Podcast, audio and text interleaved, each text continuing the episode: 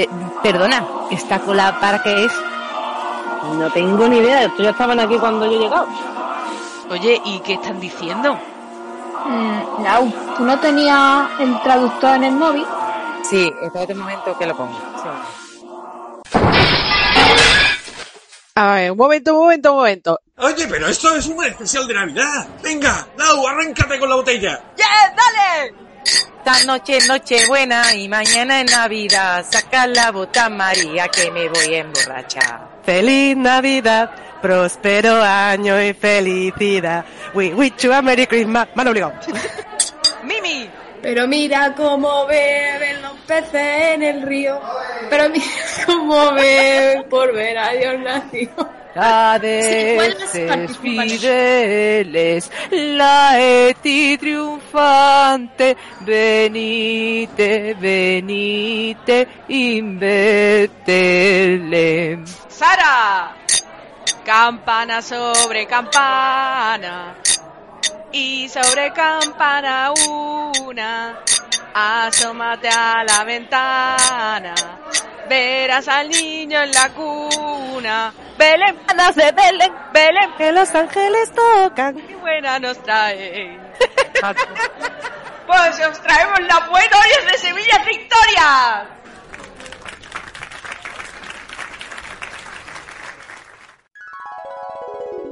Es mi Mario.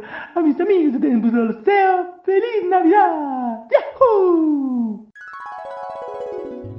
Bienvenidos, bienvenidas. Eh, se encienden las luces navideñas de tempurroll.es. Ande, ande, ande, la Mari Morena. Ande, ande, ande, que este podcast es mandanga de la buena. Así que en vez de Reyes Magos, vienen las Reinas Magas. Las colaboradoras de Tempurroll que nos acompañan hoy son. Del camino que lleva a Belén, seguro que sabe nuestra gamer imparable, chirigotera de las buenas, que sabe de historia y cómo dejar huella en D&D. ¡Laura! Vamos a por la botella de anís y a cantar. ¡Woo! Y si quieres poner un Kadomatsu en vez de un árbol de Navidad, tendrás que hablar con nuestra artista, amante del terror, jugadora incansable de los Sims y japonesa de adopción. ¡Bang! De Chihuahua y feliz Navidad a todos. Y la que supo antes que Batman que los reyes eran los padres fue nuestra teatrera, enciclopedia de cómics, guerrera del chiste malo y trianera de pro. ¡Olga! Papá Noel en realidad es verde. ¡Ay, Dios mío! Y la que sabe que los mejores regalos navideños vienen impresos en tapa dura es nuestra guerrera del patrimonio, aceitunera altiva, arqueóloga de profesión y panameña de adopción, Mimi. Feliz yo la boca flor y felices fiestas. Y la que os habla, la Salubri, que sabe hacer la maniobra de Heimlich y si os atragantáis con el turrón, pues me avisáis. La maga de la croqueta perfecta, máster del universo en vivo y sufridora de hipoteca, Sara. Aquí empieza el especial de Semillas de Historia de Navidad. Porque... Venga, eh, a ver, yo digo una cosa. ¿Alguna ha traído la botella de anís con algo para hacer ritmito de villancico? Yo, yo. ¿Quién? ¿Quién? ¿Quién es yo? ¿Quién es yo? ¡Uh! ¡Dale caña! ¡Venga, Lau! Ande, ande, ande. La Mari Morena. Morena. Ande, ande, ande, que la noche buena, buena. Creo que mm, prefiero que Lau nos cuente qué nos ha traído para el podcast especial Navidad. Eh, por cierto, para los que nos están escuchando, en este especial de Semillas de Historia, vamos a tener Semillas de Historia sin semillas. Así que simplemente vamos a hablar de un montón de cosas navideñas, pero no vamos a recomendar manuales de rol. Así que eh, quédate un ratito, te lo vas a pasar muy bien, porque traemos mandanga de la buena, pero sin semillas. Adelante, Lau. De acuerdo, vamos a ver. ¿Sabéis cuál fue el origen real de la Navidad? Real, real. El origen de la Navidad cristiana, obviamente, porque la Navidad es cristiana. Eso Otras son otras fiestas. Ok, Lo primero que tenemos que tener en cuenta es que la fecha de la Navidad no aparece en los evangelios. ok. Tampoco esta fecha fue documentada por las autoridades romanas. ni por los historiadores de la época, sino que sería tomada por la iglesia cristiana posteriormente. Además, imaginaros, hablamos de Belén. Belén, nace Belén, Belén, Que los ángeles tocan. qué buena nos trae. Un 24 de diciembre, por la noche, al raso. ¿Ustedes creéis que hacía fresquete o que no? En Belén, yo digo que, yo digo que sí, que un poco de rasquita sí. Y nieve, que lo veo Bel- yo en los nacimientos. Debería ser que sí, Qué pero gusto. porque en los desiertos hace una rasca que no vea, ¿no? Por la noche. Exacto. Hoy, por ejemplo, Belén, por la noche, está a 6 grados. Sí, he buscado en Google. Bueno, Para los, para los de fuera, para los de fuera de España, para cualquier sevillano, sobre todo el sur, 6 grados es mucho frío. Muchísimo sí. frío. Pronto temerás a su frío mortal. Eh, Belén, ¿por dónde anda? Cisjordania. Eh, pues en Cisjordania ahora mismo 6 grados. Tenemos que tener en cuenta, unos pastores, ¿ustedes lo imagináis a los pastores ahí durmiendo al raso cuando ven la estrella? Pues no, es imposible, ya que las vigías no se van a hacer en invierno, debido a las bajas temperaturas. Y además de esto, tanto las ovejas como los bueyes se resguardaban durante los meses más fríos, es decir, diciembre y enero. Ahora me voy a irme a la Biblia. ¿Crucifixión? Sí. Bien. Salga por esa puerta, línea a la izquierda, una cruz por persona. El siguiente. El Evangelio de Lucas dice, por esto José salió del pueblo de Nazaret, de la región de Galilea, y se fue a Belén, en Judea, donde había nacido el rey David. Porque José era descendiente de David. Fue allá a inscribirse, junto con María, su esposa, que se encontraba encinta. Sí, ¿David de David y Goliat? sí, el rey de los judíos. Sí. Ah, pues, Ese dato David. curioso. Habéis quedado culturizados. ¡Bravo! ¡Bravo! Sí. Así, debemos tener en cuenta los censos romanos, como que el que fue ordenado por Augusto. Vamos a ver, a través de este censo, ¿vale? Se supone que José y María tuvieron que viajar, realizar el viaje, ¿vale? ¿Por qué? Vamos a ver, con estos censos hay una cosa muy simple. No se realizaban en invierno. Muy fácil. Era una medida impopular. Al fin y al cabo, gracias a los censos o por culpa de los censos, había que pagar impuestos. Y Palestina, la región de Palestina, ¿vale? No pensé en los países actuales, era una región muy inestable, por lo que era muy poco probable que se tomara esta medida, la de los censos, en pleno invierno. O sea, que, que en teoría María y José se fueron a, a París a Belén para que el niño estuviera censado. Claro, Jesús. exactamente, porque había que empadronarlo. ¡Qué arte! Pero la burocracia en invierno no se hacía en pleno invierno, Ajá. porque era muy difícil poder desplazarse a las ciudades en invierno. Que te morías por el camino. Claro, O sea que ese dato nos dice que... Y ahora tenemos otro dato, que es lo más fehaciente. La fecha del 25 de diciembre se tomó en el año 350. Quedaros con el año 350. Por parte del Papa Julio y posteriormente en el 354 por el Papa Liberio, que va a decretar este día como el nacimiento de Jesús de Nazaret. ¿Qué pasa? Que tenemos que tener en cuenta que sería en el año 313 cuando el cristianismo, que después lo comentaré otra vez, se puede profesar. ¿Sabéis Que ya, era- ya eran festejo- legales, ¿no? Exactamente. ¿Sabéis qué festejo? Que seguro que sí, porque somos, somos todas muy listas. Se festejaba en el Imperio Romano en esta fecha. Yo lo sé, yo lo sé. Yo lo sé, yo lo sé, yo también. Lo decimos a la vez. Venga, una, dos y tres. ¡Las Saturnales! ¡Saturnalia! ¡Bien! Eh, Salió también otra vez. y obviamente estas fiestas eran en honor a Saturno. Total, ¿qué son las Saturnales? Pues eran unos festejos muy importantes en Roma. A ver, César. Alguien quiere hablar con César. Eran una de las fiestas más importantes, ¿vale? Se realizaban durante 12 días. Y era el momento de hacer regalos, comer y beber. Oye, igual que las nuestras, ¿no? Igual que nuestras navidades. Mm, ¡Qué coincidencia! Feliz Navidad. Feliz Navidad. Feliz Navidad. Próspero año y felicidad. Sí, y además, fijaros la, lo gracioso. Se permitía jugar a la lotería. Oye,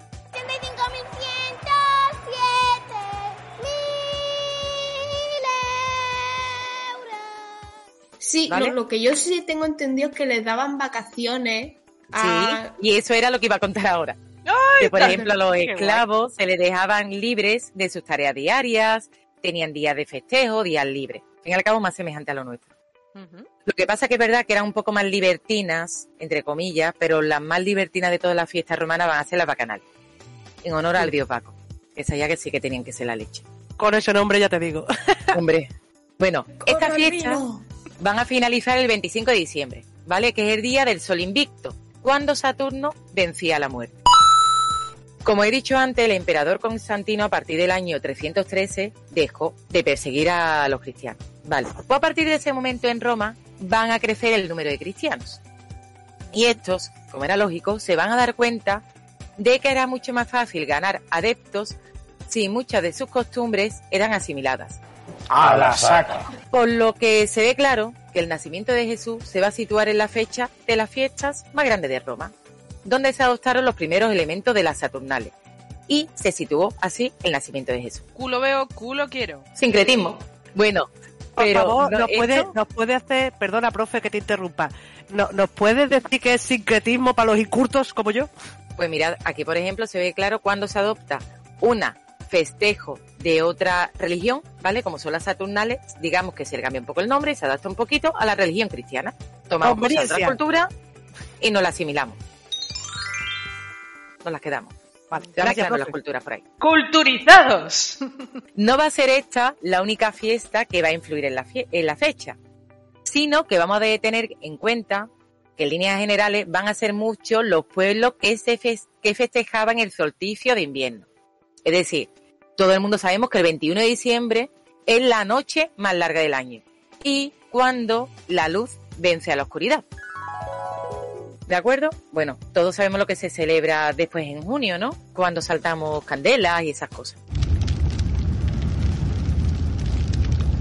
De verano. Exactamente. Pues por ejemplo, en el norte de Europa, los lapones celebraban el solsticio con el culto a la diosa.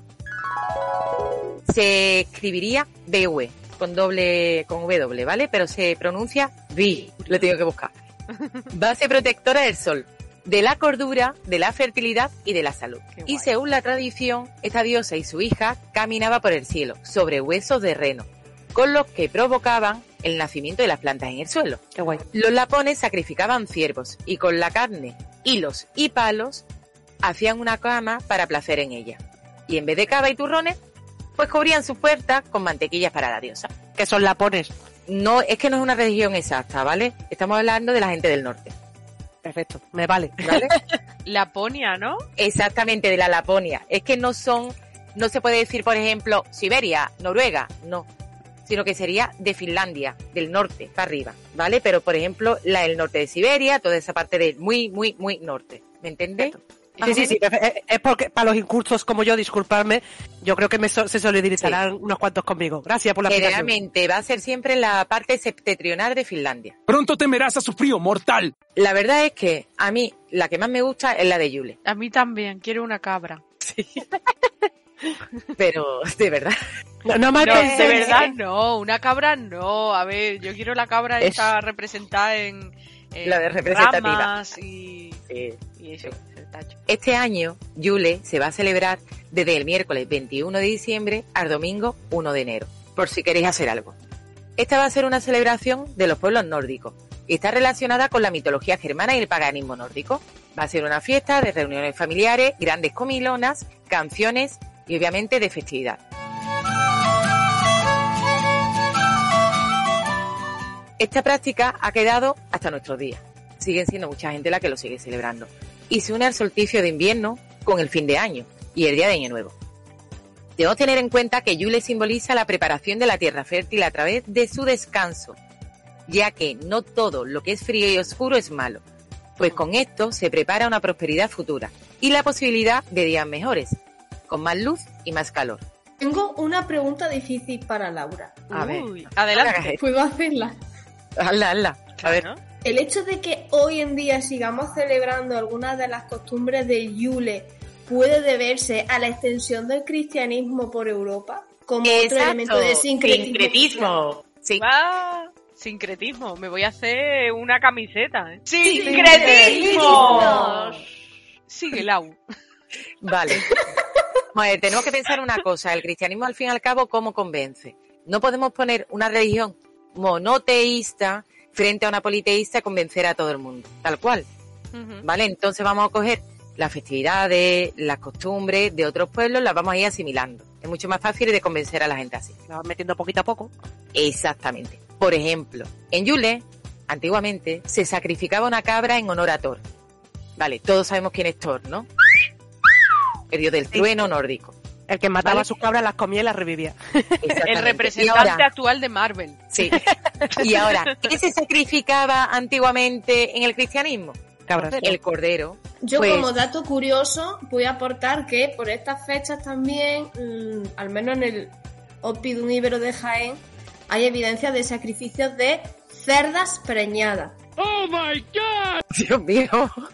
Tiene su, tiene su simbología y su iconografía. No la voy a explicar ahora porque no es mi tema. Pero si queréis que la explique, por favor. Pues leche, no, no, apórtalo, Mimi, apórtalo, por favor. Sí, por Vale. favor, dilo. Voy a retomar un poco lo que ha dicho Lau muy rápido, ¿no? O sea, estamos hablando de un momento en el que la luz gana a la, a la oscuridad. Estos ¿Acaso sacrificios no? se hacían, se hacían a la diosa, podemos llamarla Astarte, pero no sabemos exactamente el nombre, ¿no? Porque es una derivación de Astarte. Entonces se le hacían eso a, la diosa Astarte, que era cuando ella baja al inframundo a recuperar a su amor perdido, que es Baal. O es el mito que representan en el santuario ibero de Puente Tabla, Jaén. Si queréis ver la recreación de, de un milagro de verdad, podéis verlo en Facebook, de, ponéis Puente Tabla Facebook y hay fotos, y si no, podéis ir y verlo, que a- todos los años lo montan. ¡Oh, my God! Solo entierran las mandíbulas del cerdo y las patas. Oh, creepy. A ver, no matan al cerdo, solo recrean el espectáculo de, de cómo... Es, que hay un- una movida muy guay que no sé cómo explicarosla. Sacan una especie de estatua que tienen de la diosa Sí. y la colocan en un punto clave donde se da un proceso en el que todo está en penumbra, menos la estatua de la diosa que le está dando el sol, y conforme va avanzando el amanecer, la diosa se queda en penumbra y el resto de la zona está soleada. Qué guay, tiene que estar muy interesante, la Pues verdad. sí. Muchas gracias, Mimi. ¡Culturizados! Tradiciones paganas sin Spain.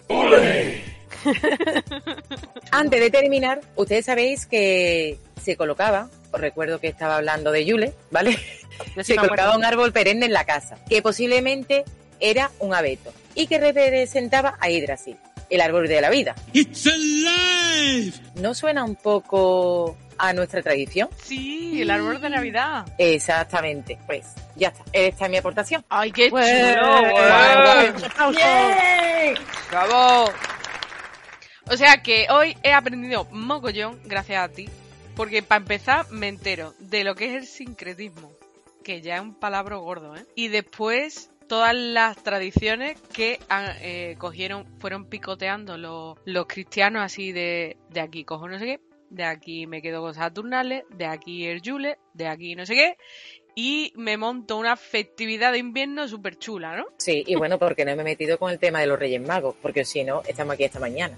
Ay, por favor, pero algún dato nos tendrás que dar, ¿no? Mira, hasta el siglo XV, la tez de Baltasar no va a ser negra. Pero sí. si es nuestro favorito. Es mi Eh, favorito del mundo mundial. Melchor, blanquito europeo. Gaspar, asiático. Y Baltasar, negro. ¿Qué hablábamos antes del sincretismo? De de esta manera tenemos a los tres Reyes Magos que llegan a toda la cristiandad. Claro, no puedes ir a, a regiones africanas o eh, zonas de Sudamérica y tal y, de- y decir, oye, pues mira... Claro. Pues ya te digo que- yo que, que en que, Asia claro. no triunfó mucho, ¿eh? No, no. Pero bueno, tienen ahí sus adeptos. Pero es que fijaros, esta es la intención de universalidad del cristianismo. Ah, ¿vale? claro, El- catolicismo, ¿no? Es universal, significa universal o algo así, ¿no? Exactamente, intención de universalidad del cristianismo. Y es más, hasta el siglo VI no aparece lo que son los Reyes Magos bien retratados que aparecerían en Rávena, ¿vale? En un mosaico de estos famosos chupicuay que hay allí, ¿vale?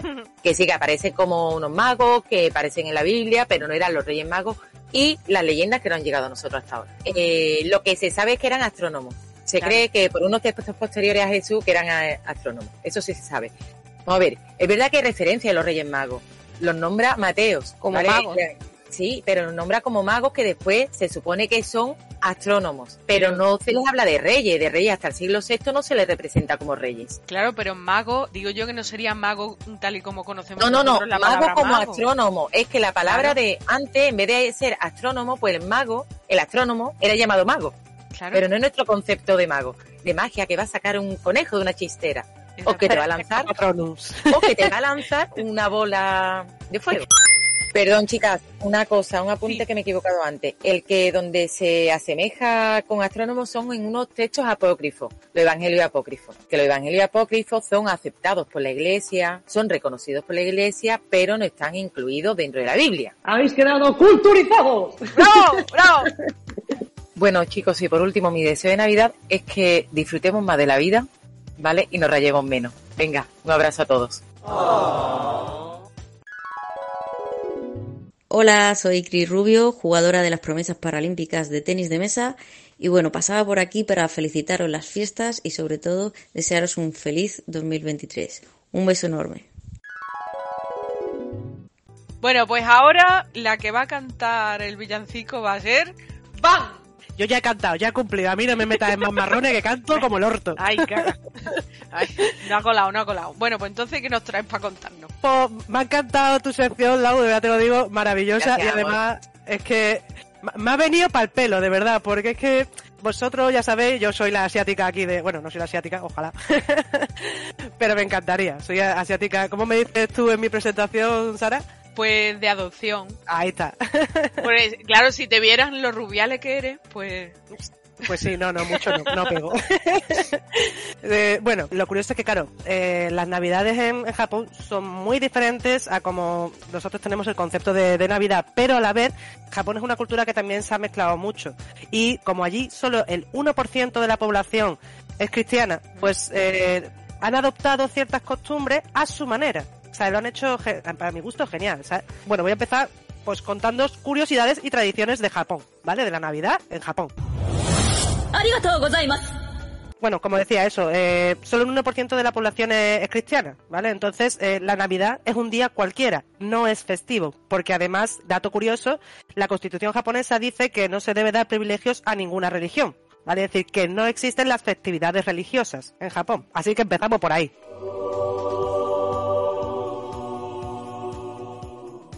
El 25, día normal, gente. A currar. Oh, qué pena. Seguro No, que... no, no. No pasa nada, que ellos tienen fiestas que nosotros no. Ah, vale, vale. Pero ellos las tienen en fin de año. Voy a empezar por la Navidad y después os cuento fin de año. Que para ellos el evento gordo es fin de año. ¿Vale? Porque la Nochebuena allí se parece más a nuestro San Valentín, al, al San Valentín occidental, que a nuestra Nochebuena. Es decir, la, la Nochebuena eh, es para pasarla en pareja, no en familia. Salvo si tienes niños y demás, si son una familia con niños, sí, pero solo vente con la familia directa. No se invitan familiares a casa ni vas a visitar a otros familiares. La mayoría de los jóvenes con, y demás lo celebran la Navidad pues con su pareja. Salen a ver las luces de Navidad, cenan en un restaurante, se hacen regalos. Vamos, lo que la mayoría de la gente en Occidente hace en San Valentín, de toda la vida. es que es tan brutal, tan para parejas, es la, no- es la Nochebuena, que es que incluso tienen un término para la gente que no tiene pareja en Navidad, que se llama Kurobochi, que literalmente significa solo en Navidad. Y a la gente tiene tanto pánico a ser un Kurobochi que intenta encontrar pareja antes de esta fecha. Jope. Pero bueno. No, no, no, somos más modernos, somos más modernos y demás, entonces los que no tienen pareja y no quieren ser kurobochi, pues lo que hacen es hacer una fiesta con amigos. Venga, juntamos todos solos, juntémonos. Es como el anti-San Valentín ese que se hace de para los solteros. Sí, como yo hacía cuando era más joven y estaba soltera, no es San Valentín, es San Valentín.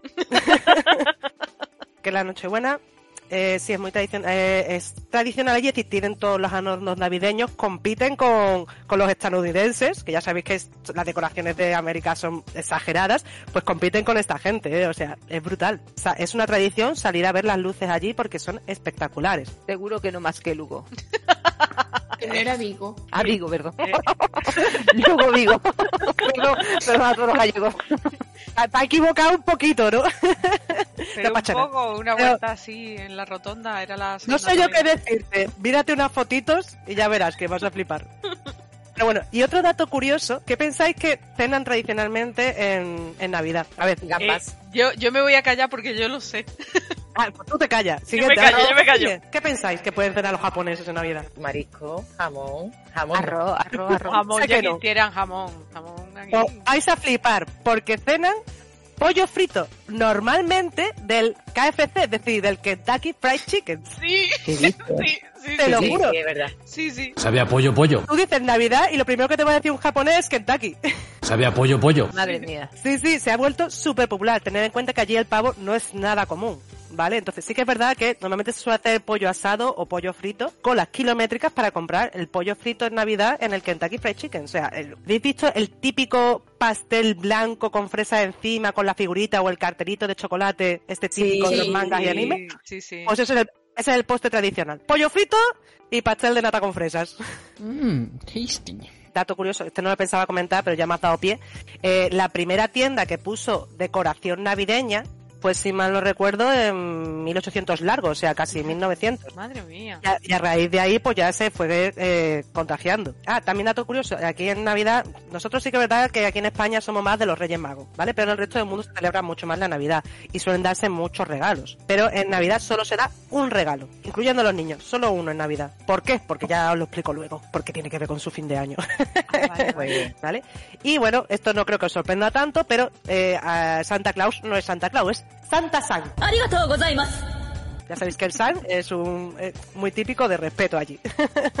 Otra cosa que me ha llamado mucho la atención, que no sé si en el resto del mundo mm, lo hacen también, en algunas partes sé que sí, pero aquí el típico Christmas de Navidad, ¿no? Que se, da- se da a la familia o se manda a los familiares, un Christmas navideño, que es una especie de, de postal de época, ¿no? Donde das tus buenos deseos y eso. Pues eso allí no, no tienen costumbre tampoco. Pero curiosamente después sí tienen una costumbre similar en fin de año. Y con esto ya está. Esto es lo- todo lo que puedo decir de la Navidad, porque ya te digo, la Navidad allí es un hecho de exótico. Aquí, viene, aquí sí viene la manda buena, que aquí sí ya tengo más Ahí, datitos. ahí, bien, bien, bien. Digo que, Dale, dale. digo que Soso me va a quedar poca como una más que hable de Navidad.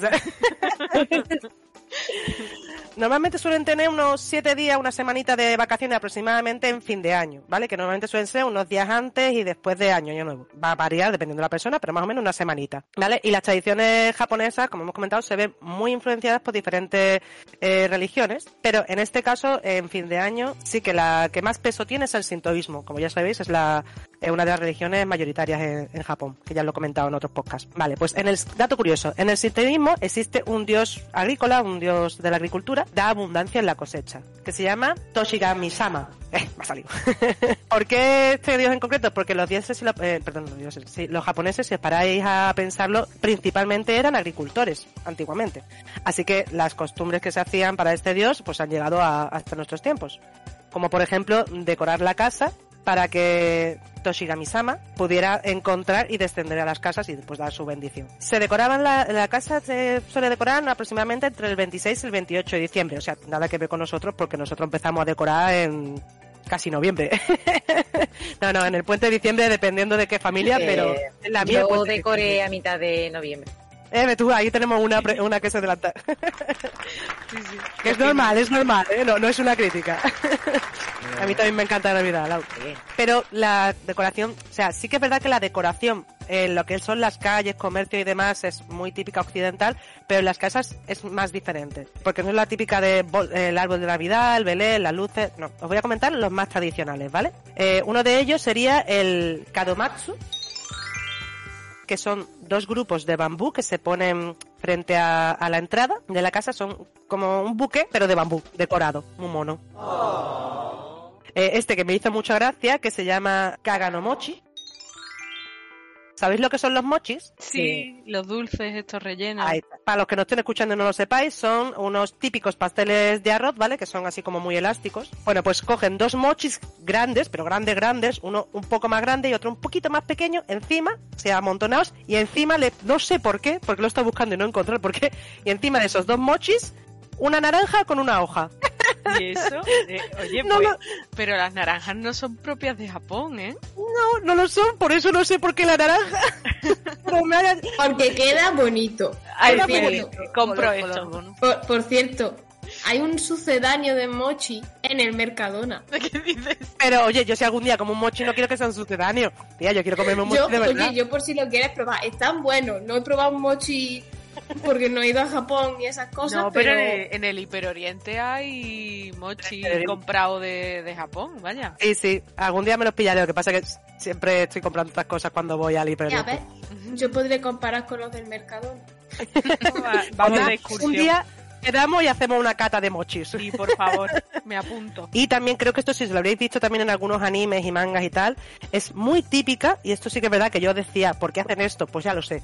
Pues la limpieza general, súper típico, y de hecho lo hace prácticamente todo el mundo, hacer una limpieza general antes de- del año nuevo, ¿vale? Es decir, se hace una enorme limpieza tanto en casas como en empresas y oficinas, ¿eh? O sea, todo Dios lo hace.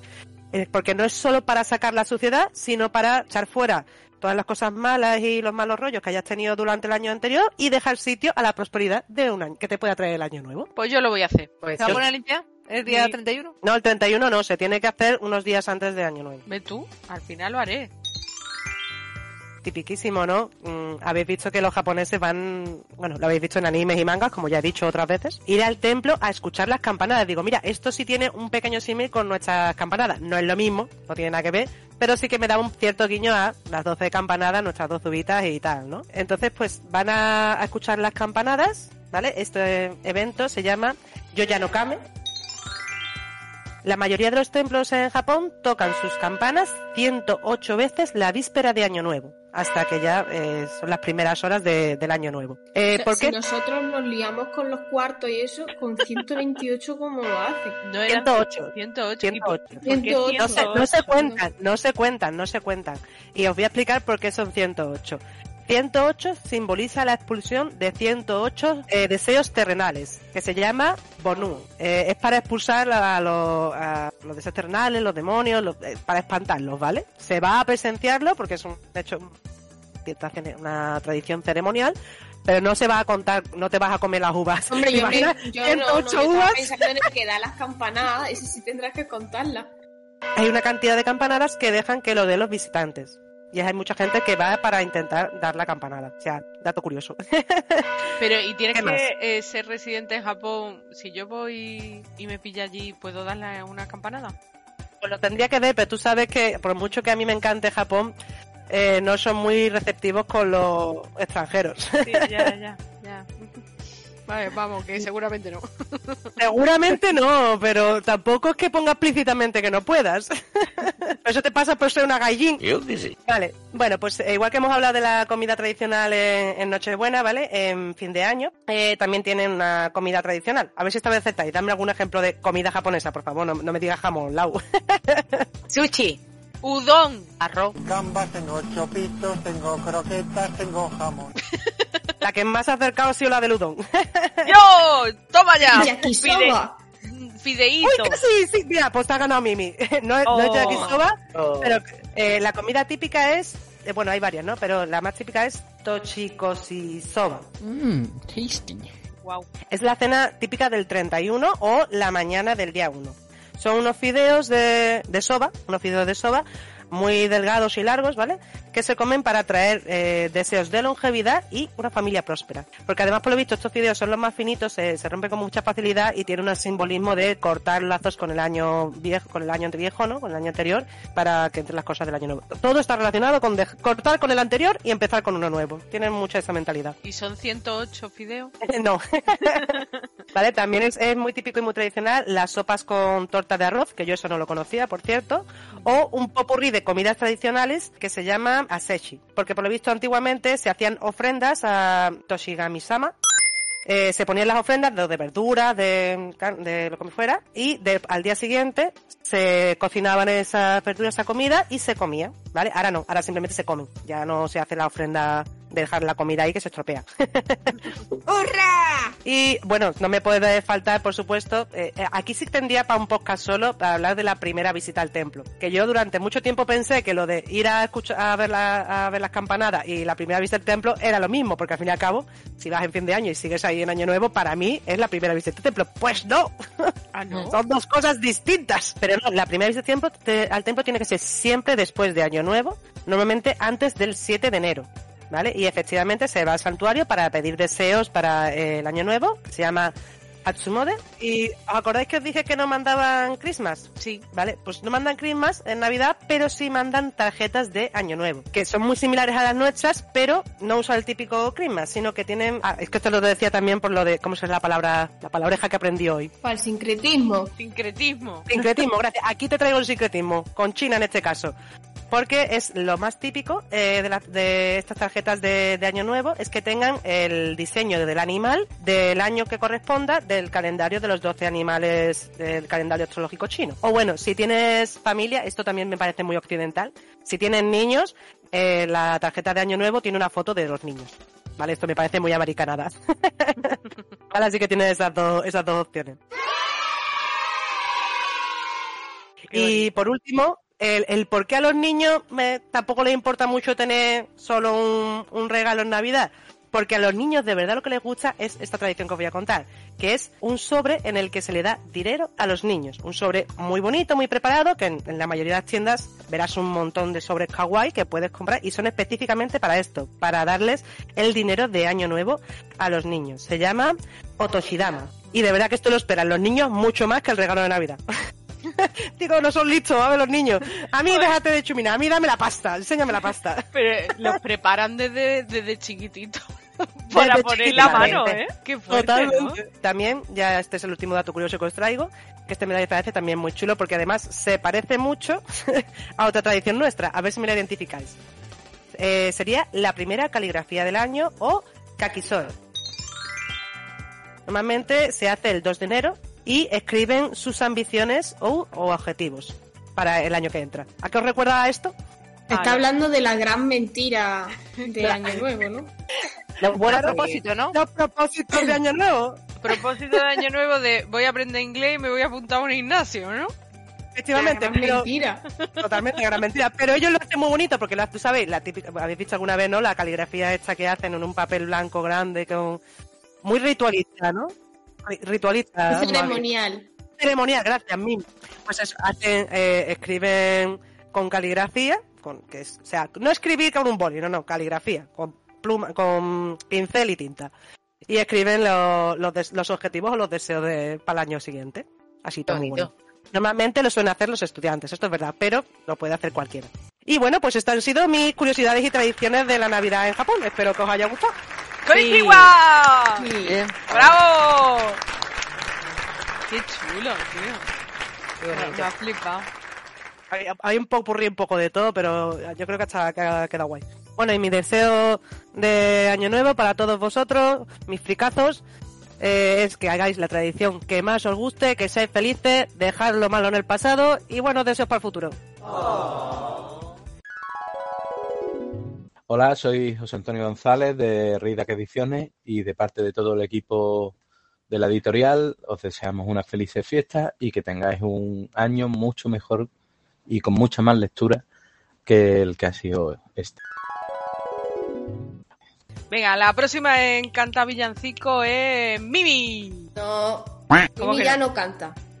Mimi no canta. Y entonces que no Mimi no canta. Mimi está resfriada. Está Mimi está, es verdad, Mimi está, o sea, bastante tiene Mimi que tiene que empezar pidiendo perdón a los islandeses porque no sé islandés.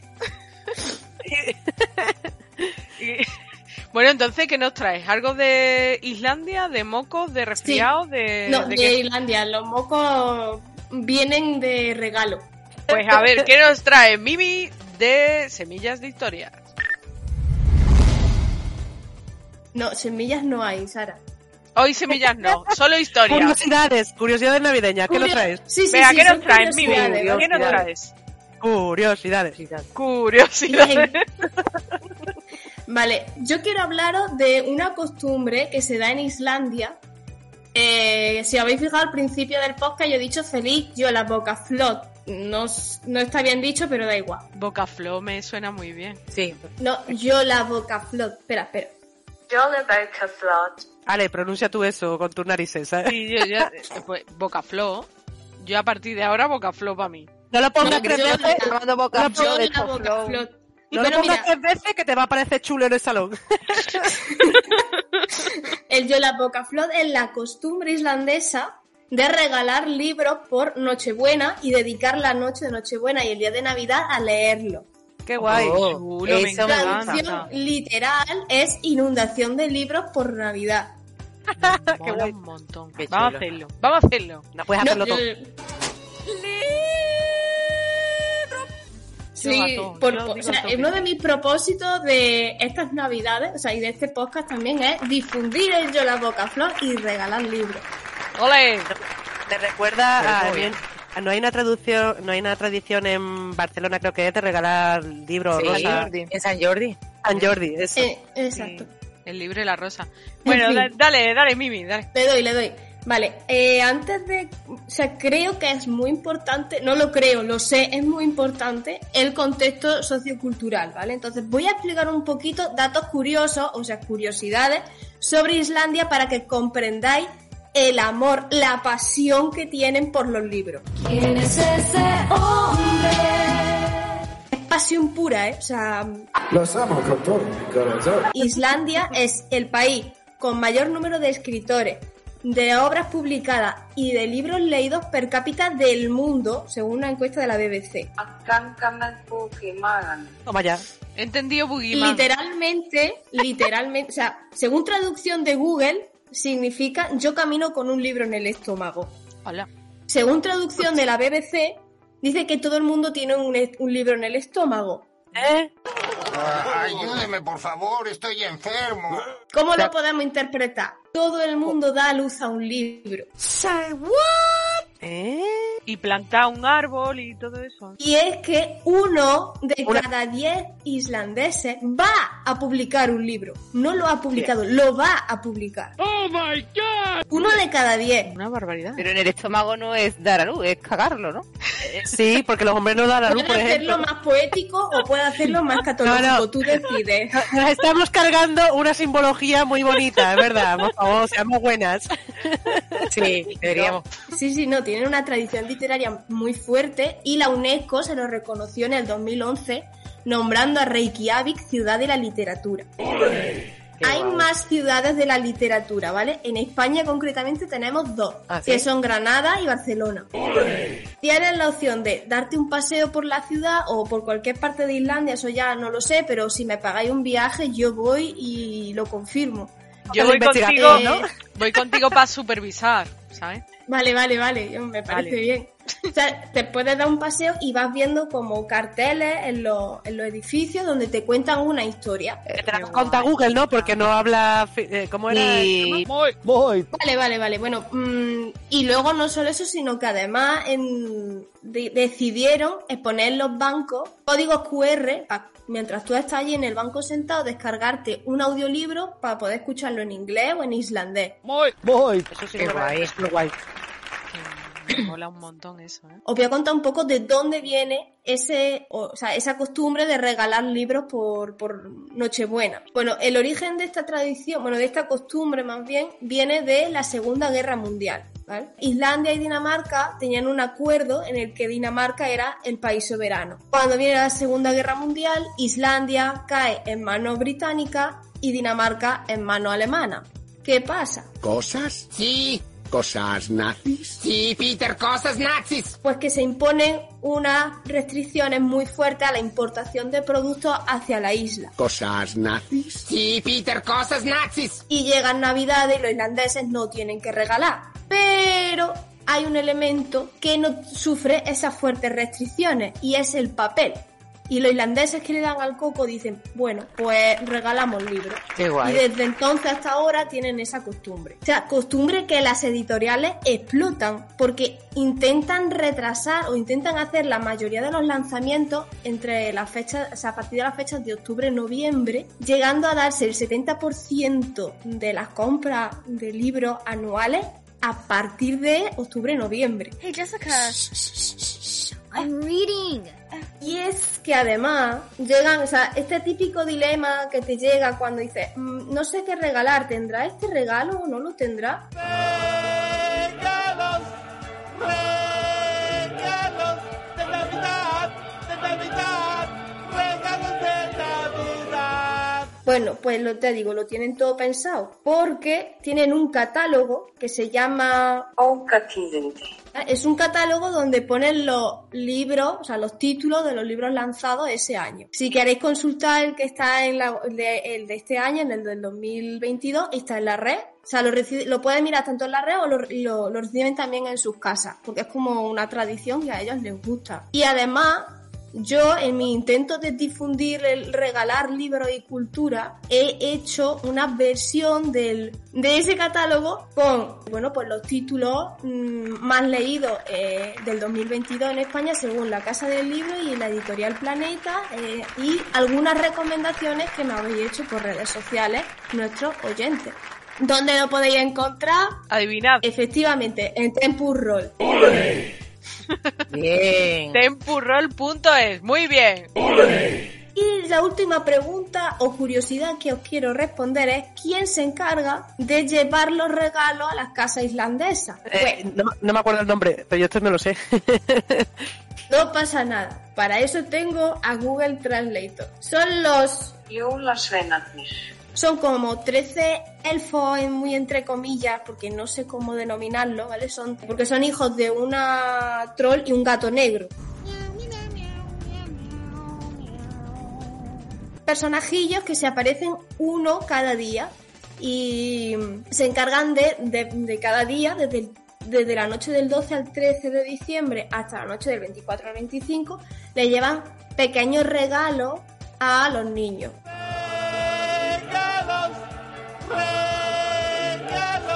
No pensemos que les llevan regalos súper grandes, ¿no? Le llevan, pues eso, chuchería o juguetitos así, pequeños detalles.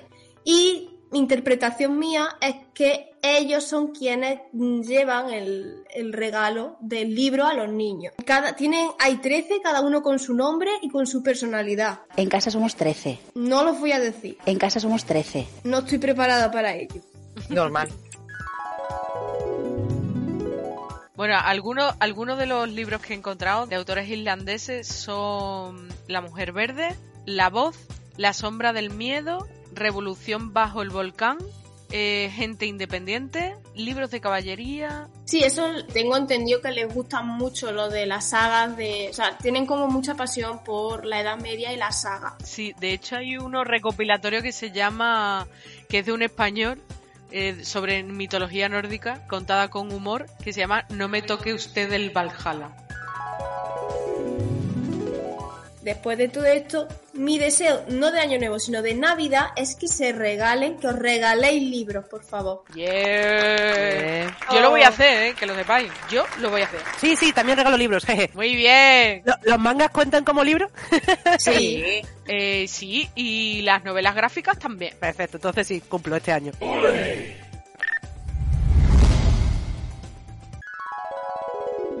Desde la Sierra de Madrid, Producciones La Sierra os desea muy felices fiestas. Venga, Olga, tú sí vas a cantar, ¿no? Eh, ¿Quieres que siga cantando? O mejor os iba a recomendar películas para esta época navideña. Uy, yo, Sí, yo me sí, apunto, me apunto, venga. sí, ¡Feliz dale. navideña! Pero, ¿qué película es navideña? Eh, he traído, he, he elegido cinco, cada más o menos de un tema. Primero os voy a hablar de una película española. Esta es una película, a ver, es que tampoco tradición de películas navideñas en el cine español, pues la hay de aquella manera, ¿no? Como las de Eh, Antena 3, ¿no? La. Son las mejores siestas de mi vida. Eh, esta que os voy a hablar es una película antigua del 1962, eh, que es La Gran Familia. Eh, sé que es muy distante del tiempo, pero la he querido traer por, sobre todo por los actores, por una reivindicación por los actores mm, de esa época, por el cine español de esa época, que siempre se eleva mucho el cine italiano de esa época y realmente la diferencia que había con el español es de dinero Money, money, money, money, money, money. y que las, las grandes eh, estrellas de esos dos países sí los cogían los de Hollywood y los llevaban allí a hacer películas. Aquí estamos en la situación que estábamos y claro, Tiene culo blanco porque su más aislado, pero también había grandes actores y yo creo que se hacía lo que se podía con los medios que había. Y la gran familia, mm, no sé si alguna la habrá visto, le suena lo de ¡Chencho! ¡Chencho! Por favor, señora, ha visto usted a un niño solo, así como perdido. Ya le he dicho a usted que no. Miren por el otro lado. Y allí venimos. Y tampoco estaba. ¡Chencho! El niño perdido por eh, la Plaza Mayor de Madrid, que es una de las escenas más, más famosas de la película. En realidad la película no tiene argumento. Es... Ahora estás vendiendo la peli, ¿eh? Eh, no, no. Es una, una familia madrileña, ¿no? Exacto, es, es la vida de una familia madrileña, una familia con 15 hijos que vive con el abuelo y con el padrino pastelero que se aparece mucho por ahí para salvar siempre la situación de, de la familia. Un poco de propaganda del régimen. eh, Tiene el culo blanco porque su... Bueno, eso de las escenas está también copiado del cine que se hacía en Italia en esa época. Reflejar un, un- en este caso sería la vida de una familia con 15 hijos. Eh, la- esta película, creo recordar que es en blanco y negro. En blanco y negro, exacto. ¿De qué año estamos hablando? De 1962.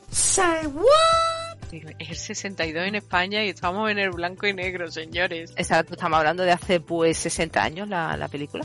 El protagonista es Alberto Closa, un actor muy importante español. Se exilió, ¿eh? Y empezó su carrera, por eso, en Chile y Argentina.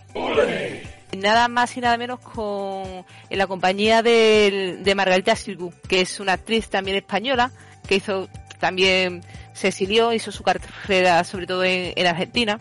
Es la que hizo el Festival de Mérida, Mérida, sueña tus noches de verano. fue idea suya de empezar el Festival de Mérida. Festival muy importante. Soñemos. Sueña. Soñemos. Sueña. Y entonces este hombre, por eso como era exiliado, pues empezó su carrera eh, en el teatro. Pero pronto pasó también al cine y, y con actrices, eh, y fue el, ¿cómo se dice? El, compañero de actrices muy importantes de la época de, de allí, como Dolores del Río, la mexicana, de Zuli Moreno, de Mirta Legrand, argentina, y de la mismísima Eva Duarte. No llores por mi Argentina. Mi alma Evita. Hizo películas con Evita. Su mujer es también una actriz de mucho renombre teatral, Amparo Soler Leal. Esta es también protagonista de una película que sí es navideña, de, también de esta época de los 60, que es Plácido. Eh, esta película fue candidata a los Oscars, ¿eh? Y la mejor película de habla no inglesa. And the Oscar goes to. And the Oscar goes to. And the Oscar goes to. And the Oscar.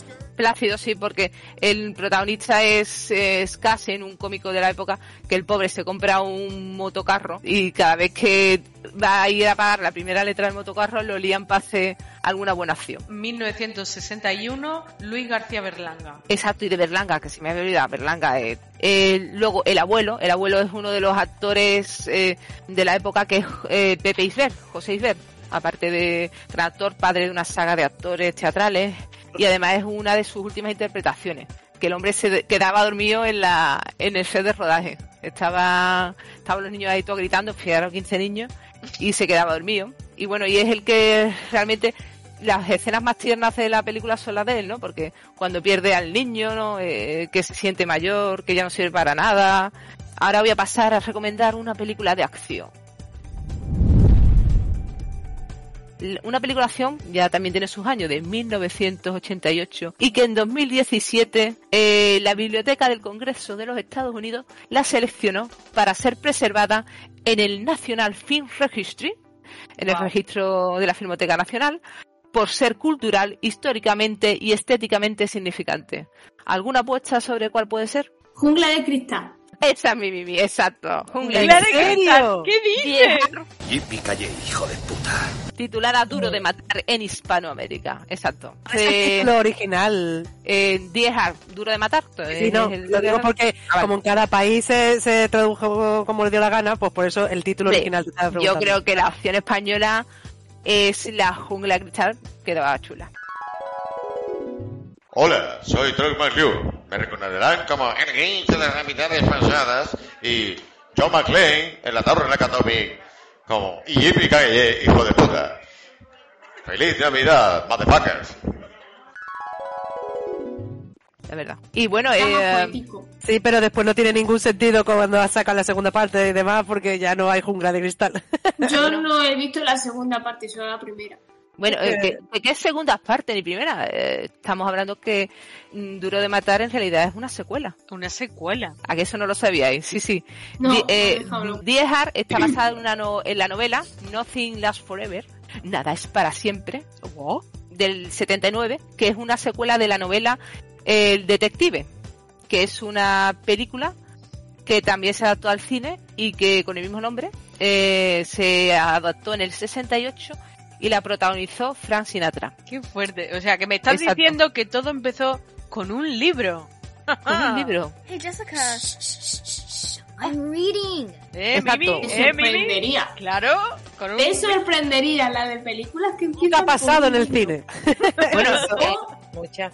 o a la Es- inversa. Eh, bueno, es, es un dato muy interesante porque la Fox, al primer actor que ofreció el papel de del protagonista, ¿sabe, ¿sabéis que, a quién fue? ¿Lo he nombrado ya? No. Bruce Willis, ¿no? Francina. No, lo- No, no, Bruce al Willis es el primer- que al- lo tiene, pero no el primero al que se lo ofrecieron. Ah, vale. Pues al primero que se lo ofrecieron fue a Frank Sinatra. Claro, al que hizo la detective. adaptación de la primera novela, El Detective, y es que por contrato la Fox estaba obligada a ofrecer a Sinatra el, el papel protagonista de, de La Jungla de Cristal, porque había hecho la primera película. Pero claro, eh, Frank Sinatra tenía 70 años y dijo, "Mm, bueno, ¿Sabes? A mi edad la mente te juega muy malas pasadas y... ¡Ay! ¡La muerte! Abuelo es el gato. Ya tengo una Eh, sí, a lo mejor no, no, no me veo en el papel. Luego, eh, como este hombre rechazó la propuesta, pues se lo eh, ofrecieron a Arnold Schwarzenegger. Ni con cola. Pero este dijo que no. Eh, se, la, se la vendieron esto, acababa de hacer Schwarzenegger la película Comando. Y se la querían ofrecer como una secuela de Comando, que siguiera con el mismo personaje de Comando, pero basándose en la, en la novela esta. Pero también rechazó el guion. Eh, y bueno, y es que esta, este papel lo rechazaron mm, un montón de estrellas. Eh, lo rechazó Sylvester Stallone, Harrison Ford, eh, Richard Gere, Clint Eastwood. ¿Os imagináis Clint Eastwood de Bar Reynolds? También se lo ofrecieron. A Robert De Niro y a Don Johnson. Vamos, que se lo ofrecieron a medio Hollywood. Sí, hasta que eh, se le ofrecieron eh, a Bruce Willis. Yupikai, hijo de puta. Que lo que pasaba, el handicap de Bruce Willis es que era una estrella televisiva, no era, no era un actor de cine conocido. Y, pero al final aceptó y, y la verdad es que pues ya sabéis el éxito que tuvo. Y nada, pues esta es mi película de acción recomendada. Que si no os acordáis, eh, todo empieza porque eh, Bruce Willis mm, vuela desde Nueva York a Los Ángeles para celebrar la Navidad con su familia ah, porque habían trasladado a la mujer eh, por el trabajo. Y por eso es recomendación de película navideña. Bueno, hay un montón de frases míticas de esta película. Eso, eso da para, para otro podcast entero. Y bueno, ahora voy a la comedia. Otra película de 1988, ¿eh? como curiosidad. Y es Los fantasmas atacan al jefe. Es de... Es un hombre sin corazón. Odia la Navidad. ¡Fuera de aquí! Pero su vida va a cambiar. Estás a punto recibir la visita de tres fantasmas. que era en inglés de Bill Murray, exacto, Scrooge eh, en inglés y en Hispanoamérica se llamó como eh, Los fantasmas contraatacan. Aquí en España los, fantam- los fantasmas atacan al jefe. Los dos títulos horribles.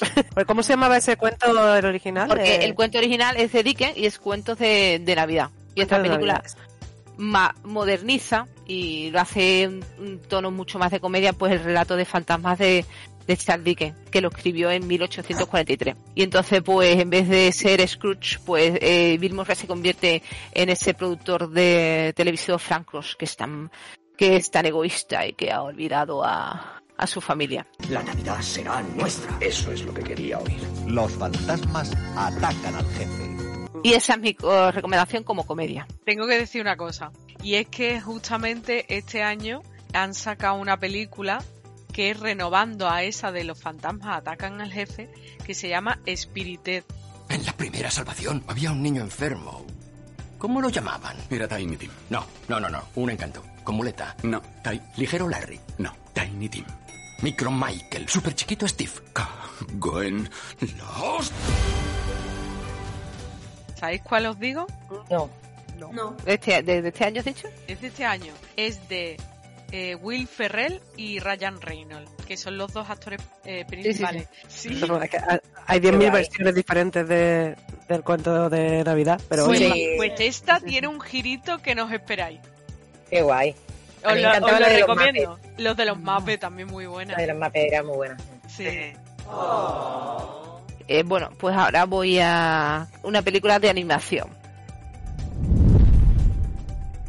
De 1993. ¿Alguna...? No, más que de animación. Voy a decir que es en stop motion. Stop motion.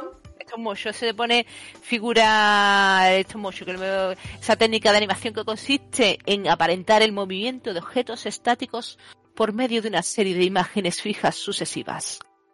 Venga, Mimi. ¿Cuál es? Voy a dejar a, a las demás. Ah, vale, vas a dejar. Yo no lo sé. por la época, eh, ¿de qué año has dicho? 1993. ¿No será Peseñante de Navidad? ¿Qué es? No creo lo que veo. Estoy soñando. No lo sé. ¿Qué injusto es? ¿Qué es? Hostia, Era era el 93. Es que es pionera en esa, en esa época. Sí. Una película de Henry Selick que Una obra de arte, que- una película, una obra de arte. Totalmente. que fue que su productor fue Tim Burton y bueno y los personajes diseña no no ¿No fue director también? no No. Ah, Él lo para- la produjo de hecho hace poco salió una, una entrevista con su director Henry Selick que se lamentaba un poco de de que eso de que todo el mundo pensase que el director era Tim Burton es verdad que la produjo es verdad que los personajes son diseño de él pero que dice que es que detrás eh, de la película había muchas más personas. Él, él el, primer- él- el que las dirigía y que nadie se, que todo el mundo se asocia a Pesadilla antes de Navidad con Tim Burton, pero su director y el que Estilo muy es característico. Henry Selick Sí. fue el que Es que es muy el Tim que Burton. Y la música, ¿eh? Qué buena. No, es que, Pero claro, es- o sea, es que Tim Burton se ha hecho ya con unos símbolos y los mete siempre, entonces ya ves esos símbolos y dices Tim Burton. Sí, totalmente. Eh, fue un poema, de hecho, él lo empezó a diseñar eh, en el 82 cuando trabajaba para Walt Disney como dibujante. Y dio un poema y ya que todo empieza con eh, Jack Skeleton, pues eso.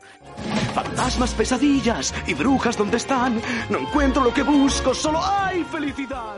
eh, deprimido y asombrado por lo que es la Navidad. Entonces se quiere, quiere él festejar la- eh, dedicarse a festejar la, la Navidad ese año. Su, su versión de la Navidad. Y la, Sí. la, la música es Danny Elfman. Es que es buenísima. No puedes separar la- las escenas de pesadilla antes de Navidad sin escuchar de fondo en tu mente esto es Halloween. Halloween, este es Eh, Halloween. Halloween, Halloween. No me digas que no. ¿Ciudad de la Navidad?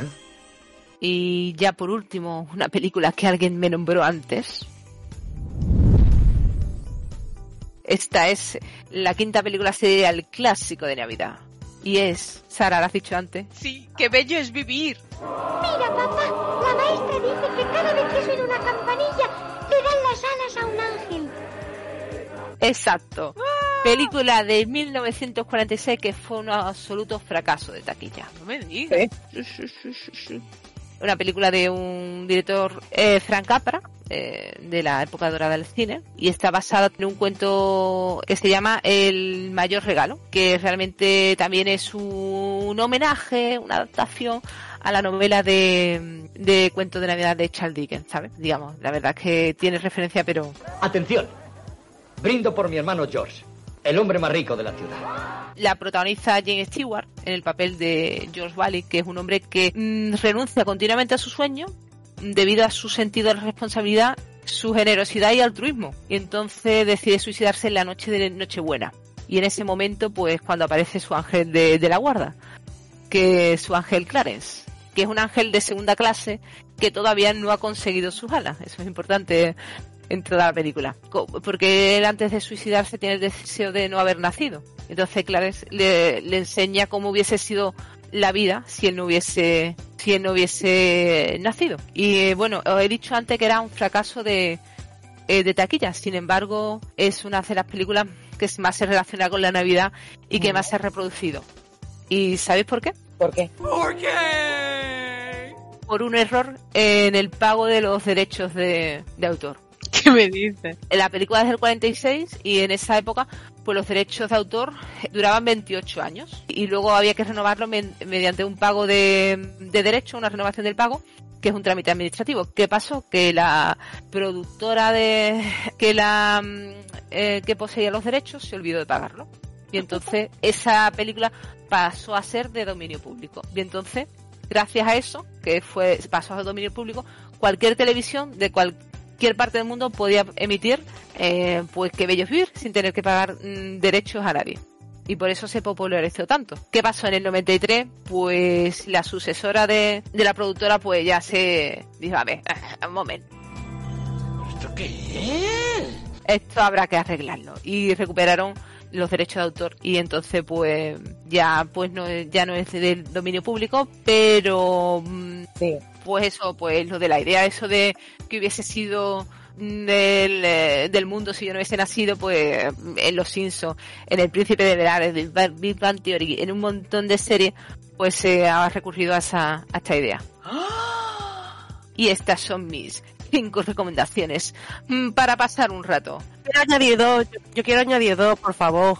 Yo tengo que recomendar una película que si no la habéis visto la tenéis que ver. Es una película reciente, pero es que para mí ya no existe una Navidad en la que yo no la vea, que es Klaus. Es una obra de arte, Sí, una película muy bonita. preciosa, es una película de animación. Maravilloso. Dato curioso, apenas tiene animación 3D, es animación clásica, es decir, dibujada a mano, pero se ha creado un nuevo estilo con esta película haciendo efectos de luz, ¿vale? O sea, verla porque estéticamente es una preciosidad, la historia es súper bonita y es una típica película navideña para mí.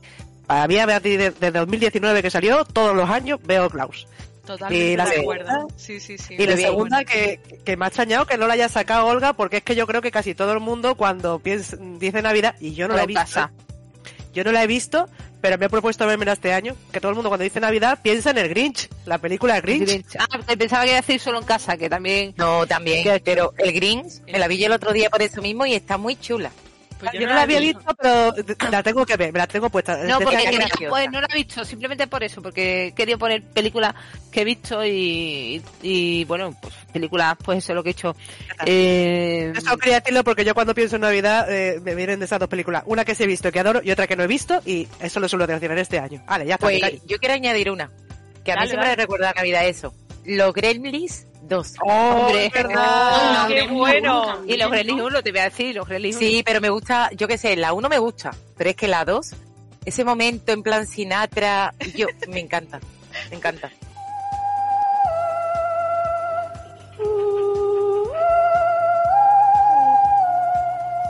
Qué bueno. Sí, y el Día de la Bestia, por pone de supuesto. Navidad, no sé por qué. Sí, es que son los Gremlins y el Día de la Bestia, me recuerdan a mi Navidad.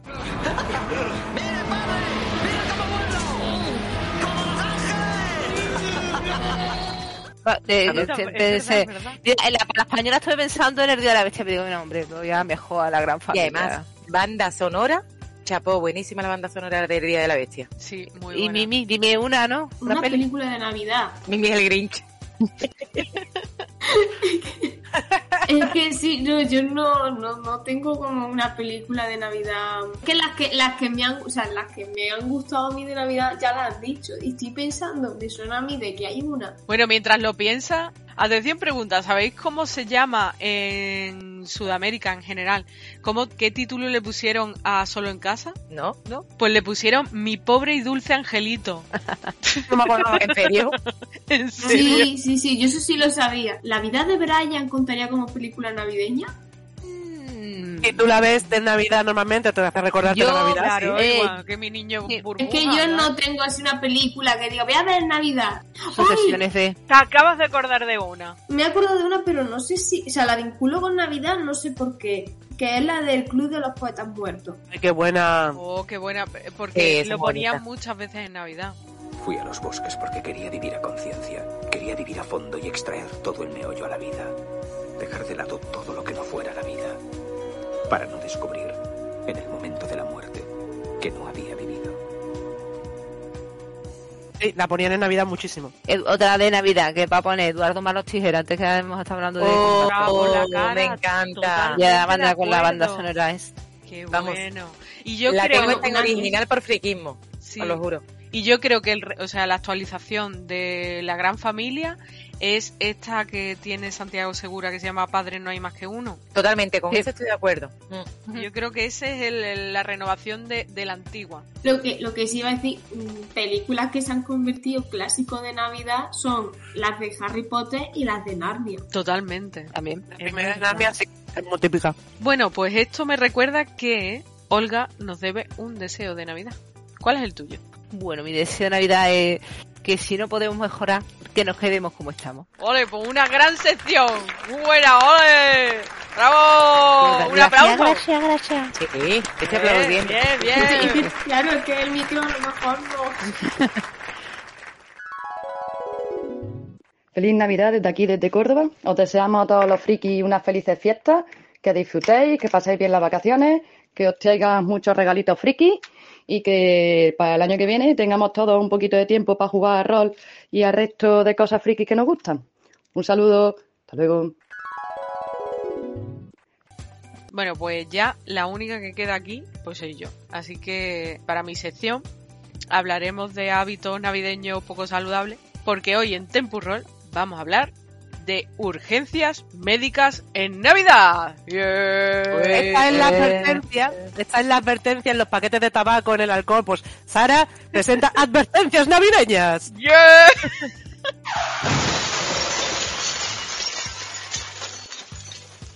Ahora todo el flow que teníais todo ahí, pues ahora os vaya a desinflar, ya verás. Nos pegan. Bueno, eh, por cierto, y antes de empezar, para mí es muy importante, si me permitís, que desde aquí quiero dar todo mi apoyo a todos los médicos de urgencia, a los pediatras, a los médicos de familia y a todos esos profesionales que nos han cuidado durante la pandemia, que nos siguen cuidando y que han tenido todas las dificultades también porque tienen familia y también tienen hipoteca. Y quiero solidarizarme con ellos, no solamente en Navidad, sino para todo el año, por una sanidad pública y digna. Porque tenemos que defender uno de los pilares básicos de nuestro sistema democrático, que es la salud. Sanidad pública, libres y, de- y con calidad, y la queremos, la que teníamos, la que teníamos, recuperarla. Con eso sería suficiente. Sí. Empezamos. ¡Aplausos, aplausos! ¡Aplausos! Empezamos. Os he hecho un top de, no todas, pero sí las que me han parecido más recomendables y más llamativas de las urgencias médicas en Navidad. Así que, en primer lugar, encontramos quemaduras por pirotecnia. Bien. Los fuegos artificiales, dispositivos o artefactos pirotécnicos, se utilizan en todo el mundo en momentos de celebración. Bueno, en mi, en- yo no sé vosotros, pero en mi pueblo están todo el día que no paran. Además que en teoría que algunos son para mayores de 18, pero aquí los usa todo Dios. Los críos lo utilizan sin ningún tipo de precaución. Exactamente. Vivir en Marto es maravilloso. o sea, no, tiran fuego, o sea, no, no ya los petardos, que eso ya es cosa aparte, sino que tiran fuegos artificiales porque patata. Como, mm, tira fuegos artificiales. Yo ayer mismo caminando por la calle eh, adelantamos a un niño y justo detrás nuestra nos tiró un petardo, pero como a un metro de distancia. Poco más y le digo dónde puede meterse los petardos el niño, o sea. Madre mía. Pero es que el que se quema porque quiere, por hacer estúpido, vale, pero ya toda la gente, a lo mejor en personas que tienen autismo, también a los animales que molestan. Exactamente. Y a eso iba, que las molestias de utilizar la, la- la pirotecnia no solamente afecta a las mascotas, porque afecta a los niños con autismo o el descanso en general de todo el mundo, ¿vale? Descanso y paciencia. Mental. Y es que eh, cuando lo utilizan, algunas veces no se dan cuenta de que lo utilizan mal. Y con frecuencia terminan en urgencias por no saber cómo manipular o utilizarlo de forma inadecuada. Y a todos, por lo menos a mí, cada vez que digo esto, me acuerdo de aquel vídeo en YouTube, que podéis buscarlo cuando queráis, de aquel sujeto, por no llamarlo de otra manera y que me perdonen los animales, que sujetaba allí el, el artefacto pirotécnico con sus nalgas. ¿Vale? Sí, qué carajote, Dios mío. Totalmente Sí, así. yo lo he visto. Todo el mundo No lo he ha visto, no lo he visto, Yo lo he pero... visto. Hay Que que ver gente lo hacía con la boca. Ole. Peor me lo pone. Anda, que No, pero Oh. hay un montón de noticias de niños, mano amputada. Sí, sí, dedos. Sí, no, También yo he conocido a algunos que, que, que le faltan dedos de, de la mano por eso. Por, Sí, sí, sí, sí, totalmente. Y también quiero hablar de una minoría que somos aquellos que tenemos fobia a las explosiones. No lo pasamos bien tampoco. Totalmente de acuerdo. O sea que al final, con la deflagración de la pirotecnia, causa unas lesiones muy graves que te llevan a urgencia. Y también mucha vergüencita ajena. Por favor, humanos. Por favor. Shame. Shame. Y desde luego no dejéis a menores utilizar estas cosas, por favor. Se puede festejar sin tener que hacer esto. Dicho esto, vamos al segundo lugar. Y esto es muy importante. Salud mental. Los que sienten que no pueden con su vida. A los que no les faltan ganas, sino que les faltan fuerzas. Los que están, pero no están. Los que se ven superados. Normalicemos lo que nos puede pasar a todos. Hablemos de salud mental. Y si necesitas ayuda, pídela. Hay depresiones estacionales, ansiedad y suicidio, ¿vale? Los periodos de luz solar son mucho más cortos, hay estrés emocional, obligaciones familiares, gripes, etcétera, etcétera. Entonces todo esto hace que en estas fiestas sean muchos que en estos momentos lo, lo estén pasando muy mal. Y es que tenemos que hablar de una, una pandemia silenciosa. Yo creo que la pandemia me ha afectado bastante en la salud mental. Y es muy importante que empecemos a hablar de salud mental de forma natural. En nuestro caso creo que está fallando recursos, está fallando profesionales, no, la, no malos profesionales, sino la falta de profesionales. que no pasa nada, que si lo necesitas, que busques ayuda, que hables con amigos, que hables con amigas, que hables con familiares y si no, llama al 024. En España, el 024 es un servicio al alcance nacional, es de tipo nacional. Es accesible mm, desde todo el territorio. Es gratuito, es confidencial y está disponible 24 horas los 365 días del año. Y en el 024 no solamente te van a escuchar, sino que te van a escuchar de forma activa en todo momento, siempre que lo necesites. Y en caso de que haya una emergencia vital inminente, porque eh, hay un mayor incidencia de suicidio, podéis llamar directamente al teléfono de emergencia 112 y recordar sobre todo que no estás solo, que no estás sola y que por favor lo recuerdes, que estamos aquí para ayudar. Vamos a hablar de salud mental mucho más a, diario. Frikis Unidos. Aparte de, de, de las depresiones, ansiedades y suicidios, también tengo que reiterar la existencia de la epilepsia. Se han estudiado durante muchísimo tiempo, por ejemplo, en hospitales suizos más de 10 años y tal, se han influenciado por otros casos clínicos cogidos de, de forma internacional, que hay una influencia en los periodos festivos sobre la epilepsia y solo en, en estos periodos festivos. Asociaciones, sí, es increíble, pero mm, me ha salido en todas los- las búsquedas de documentación médica de varios países han concluido que el estrés, los petardos, one more time, luces, consumo de alcohol, etcétera, derivan en una mayor frecuencia de crisis epilépticas y sobre todo en, en pediatría. ¿eh? Y como he chafado ya, eh, os, os ha dado un poquillo No, de bajona. un poco bajona porque que es que evitar. Yo, hombre, es eh, yo vivo en el centro de Sevilla y ya por lo menos ha, ha dejado de- la gente tirar petardos en mi calle, pero antes tenía un vecino que era para matarlo. Olga, Eh, será la tuya, porque en la mía lleno de lo que están tirando. Vivo a tres calles tuyas. Sí, pues en mi calle, después ese vecino desapareció el pobre y ya no se gasta tanto en pirotecnia. Vamos, una vez hasta se coló uno de estas eh, en mi ventana, que vamos, me dieron ganas de, de bajarlo. ¿Y sabes cómo desapareció? Eh, sí, pues causas naturales. Ah, Eso es una amenaza. Que no sé, es que mm, veo que la gente es tan irresponsable con este tema de los petardos que... No lo sabe. El, el caso más sorprendente que yo he visto fue yendo a celebrar a Nochebuena allí a Sevilla, un padre y su hijo tirando petardos debajo de los coches. Joder. Say what? Madre es que hay que ser mía. estúpido, de verdad. Es que hay que ser Debajo- estúpido. Debajo de los coches, sabéis que el calor del motor. en, el, en el tubo de escape, yo los he visto meterlo. Después, si vienen de urgencia médica, ¿qué? ¿Qué le hacemos? Cobrarle, habría que cobrarle, porque decía, esto no está pagado. por estupidez, ¿no? No Esto- porque ya lo pagan con impuestos. Exactamente. Recordemos, una sanidad pública y digna. No, pero obligarle a algún tipo de clase de educación eh, civil o algo por el estilo no estaría mal, ¿eh? Una multa, un seminario obligatorio y la letra escarlata de estúpido. Prohibido reproducirse. que por favor, que mínimo vamos a empezar a hablar de esta cosa. Mínimo. Porque ya se, se nos está yendo de madre. Y la gente se cree que celebrar es, es montar todo este dirían. Y no es así. ¿Vale? Es abusar de sus derechos y pasar de los derechos de los demás. Exactamente. Y recordemos que mi libertad termina donde empieza la libertad de otra persona. Correcto. Pasarlo bien respetando a los demás, Peña. Eso es, un gran consejo. Bueno, eh, las crisis epilépticas, eh, los que nos escuchen que tengan algún conocido o ellos mismos que, que la sufran, saben que no pueden pasarse con alcohol. Y justamente el tercer punto es el alcohol.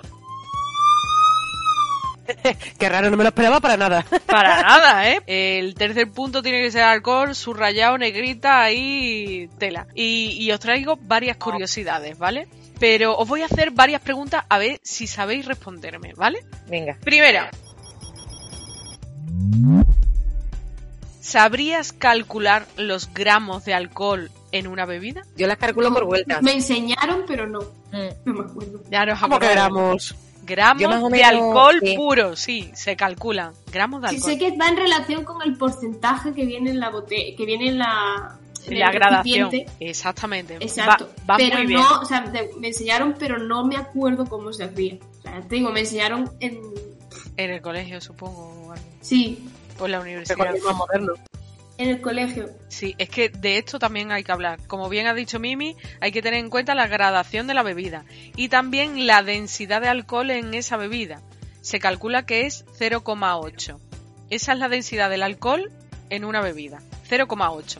Pero para calcular los gramos de alcohol puro dentro de ese líquido, se multiplica el volumen eh, expresado en centilitros por los grados de alcohol por 0,8 y se divide entre 100. ¿Vale? Voy a, voy a poner un ejemplo, ¿vale? Una persona consume 100 centilitros de vino, que son unos 13 grados. La cantidad de alcohol absoluto debería ser 100 por 13 por 0,8, pero serían 10,4 gramos de alcohol puro. Para hacerlo más fácil en el manejo de, de la clínica diaria, se determinó que 10 gramos de alcohol puro equivalía a 12,7 mililitros de alcohol y que 10 gramos de alcohol puro equivalía a una unidad de bebida estándar con las siglas V, VE. Así que cada vez que veáis 10 gramos de alcohol puro equivale a una unidad de bebida estándar. Tienes toda mi atención. Un gramo de alcohol puro equivale a 8 calorías. Kilocalorías. ¡Atención salvajes! Vamos a ponerlo más en contexto, ¿vale? Una caña de cerveza de 200 mililitros serían un V, una unidad de bebida estándar, o 10 gramos de al- alcohol puro. Te lo digo yo, este lúpulo pasa. Una copa de vino de 100 mililitros sería un V o 10 gramos de alcohol puro. Tranquilamente. Un cubato a un gin tonic de 70 mililitros serían 2 V, 2 unidades de bebida estándar, o 20 gramos de alcohol puro. You've been drinking. No. Well, ten beers. Así que si me tomo una cerveza todos los días, al final de la semana voy, voy echando la cuenta y me he pimplado 70 gramos de alcohol puro sin darme cuenta. Por Sí, ejemplo. porque además la dosis tóxica en un adulto empieza la toxicidad en 5 miligramos por decilitro. Claro. Eso en un adulto. Claro, en un niño adolescente son 3 miligramos por decilitro. Porque además eh, se presenta una hipoglucemia, hipoglucemia, quiere decir eh, una bajada de la glucosa en sangre después de la ingestión de, del alcohol. ¡Oh, my God! Tenéis que tener cuidado porque es que muchas veces no sabemos la cantidad de gramos puros de alcohol, que es que es puro. Le quitas el líquido y te quedas con los gramos puros de alcohol. Tienes toda mi atención. Ay, he dejado planchado, ¿eh? Sí. Estaba pensando, lo que pasa es que no me quería meter, pero estoy pensando que Que también puede variar en función de cuánto tolera cada persona, dependiendo del peso, etc, etc. No, no, eso depende el cómo me, metaboliza. Lo- los gramos puros de alcohol está relacionado con lo del alcohol en sangre. Es exactamente lo que tiene, los gramos que van disueltos en tu sangre. Atención salvajes. Eso es eh, cuando te hacen la prueba de alcoholemia, eso es lo que determinan. Y después se metaboliza por eh, heces, orina y aire respirado. Por eso te hacen soplar. Es justo lo que estaba pensando, por eso me he reído, perdón. Sí, sí, sí, es eso. Eh, hemos normalizado mucho tomar alcohol de diferentes formas. En, de hecho, lo asociamos mucho con las fiestas también. Y no nos damos cuenta de todo lo que nos, nos echamos para el pecho, ¿sabes? Es demasiado. Yes. Y antes de que nos vengamos abajo, voy a lanzar otra pregunta. ¿Sabías que hay bebidas alcohólicas que tienen lactosa? Sí, Sí. yo lo sé. Yo lo sé. Yo sabía que lo sabía, hombre. La experta. Bueno, yo sé que los celíacos ya conocían de sobra que muchas bebidas, como la cerveza, pues tenían gluten, ¿vale? Porque viene de, de donde viene. Pero no todos los intolerantes a la lactosa saben que hay muchos vinos, sidras y licores que emplean derivados lácteos como por ejemplo los lactosueros para elaboración de bebidas. Aunque también algunas mm, bodegas, por cierto, pueden utilizarlo como agente clarificante. No ya para hacer la bebida, sino para, para que se vea bonita la bebida. Y que no hay obligación de ponerlo, que lo más fuerte. Oh my god. He encontrado algunas cervezas negras, por ejemplo, que para ponerla un poquito más bonita le echan lactosa. La cerveza sí, los vinos también por la graduación, pero los licores, a partir de no sé cuántos grados, no tienen la obligación de especificarte lo que lleva. Es más, si se fijáis en la cerveza, te vienen los ingredientes detrás, pero ¿te habéis fijado alguna vez en la botella de JB o de Bifitter? ¿De qué está compuesto? Da igual, yo aquí tengo la botella de anís que tampoco me viene especificado de qué está hecho. De anís. Está hecho de anís. De anís. Yo de todas maneras os voy a dejar una, una lista de bebidas alcohólicas que no usan la- lactosuero, ¿vale? En la página web está tan famosa. Está, eh, Tempurroll.es. tempurroll.es. Eso, tempurroll.es. Me suena de algo. Tempurroll. Sí, me- me- me quiere sonar. Bueno, y quiero que tengáis en cuenta que esta lista cambia. Es que cambia muy rápido, porque en cuanto se le echan encima a los consumidores, pues eh, vuelven a, a, a cambiar la etiqueta, cambian algún ingrediente y todo eso y salen al paso, ¿vale? Porque lo- al fin y al cabo lo que quieren es vender. Entonces, cambian la etiqueta y, en, eh, y cambian algo del proceso de fabricación y, la lista cambia también. Entonces, yo voy a, dejar ejemplos confirmados y útiles, pero que pueden cambiar. Así que lo que os recomiendo siempre es leer la composición de la etiqueta y en su defecto intentar preguntar, ¿sabes? Porque hay eh, páginas especializadas, expertos y, y supongo que en las redes sociales más de uno os puede ayudar. Si quieres añadir algo, Lau. No, Yo es que me fui, yo me baso en lo que, por ejemplo, me dijo mi digestivo. Que me dijo que, por ejemplo, en la ginebra son pocas las que no tienen lactosa. Lario, Ribe van bien, pero el resto pueden tener lactosa como conservante. Bueno, y vamos por la tercera y última pregunta. ¿Sabrías decirme una urgencia oftalmológica relacionada con el alcohol? Pista, no es ponerse ciego, ¿vale? Hubo una época en que se puso moda. Eh, Yo lo sé, yo lo sé. No, no, creo que ya lo sé. A ver. Es eh, ab- abrir los botellines con el ojo. ¿En bueno, serio? Sí, sí, pero no, no es ese en concreto. No es esa, pero podría ser. Pero podría yo lo he visto. Hay gente súper bruta que abre, la- que abre Sí, los se con la cuenca del ojo. Te lo juro. Cada vez que lo veo digo, vas a perder un ojo. El ser Yo humano, lo que de es verdad. Que se puso de moda echarse alcohol directamente en el ojo. Sí, en el ano. animal. Pero eso no, no es solamente de la época de Navidad. Ah, de la época de Navidad. Ah, ah, lo de lo, y bueno, relacionado con lo de que dice ha hecho Van, lo de lo, eh, lo ¿Descorchar la de botella de corchar- ¡Exactamente! ¡Exactamente! Iba por ahí, iba por ahí. Muy bien. Pues que consta como urgencia médica navideña. Tal cual. ¿En serio? Sí. Los traumas oculares relacionados con botellas presurizadas de cava, champán y sidra. Qué fuerte. No, no ha ido nadie nunca por algún caramelazo o algo de eso por los Sí. reyes. Sí, sí, algo, algo de eso he oído, pero no, no en una estadística tan alta como para como para Pues entonces yo tengo muy mala suerte. No, uy, a Javi también le pasó una vez. No, pero es que, espera, porque me pasó una vez que yo llevo gafas casi siempre y se me coló un caramelo por entre el cristal de la gafa y el ojo y me dio. Qué dolor, qué qué mala o sea, mala suerte, mejor dicho. Madre Porque eso no es putería, ¿sabes? Mala suerte, tía. Bueno, pues hay un estudio publicado en el British Journal of Ophthalmology eh, con unos registros internacionales que ter- determinaron que hay unos 12.900 caus- casos de trauma ocular por corchos de botella a lo largo del año. Fuerte. 12.900, ¿vale? Y que en el 26% de estos casos, de los 12.900, el 26% terminan en ceguera porque son muy graves. sí, sí, sí. Fuerte. Porque Salen a, gran, a gran presión, ¿eh? Como te pille cerca, te reviento. Sí, sí, sí, por eso hay, hay que tener mucho cuidado.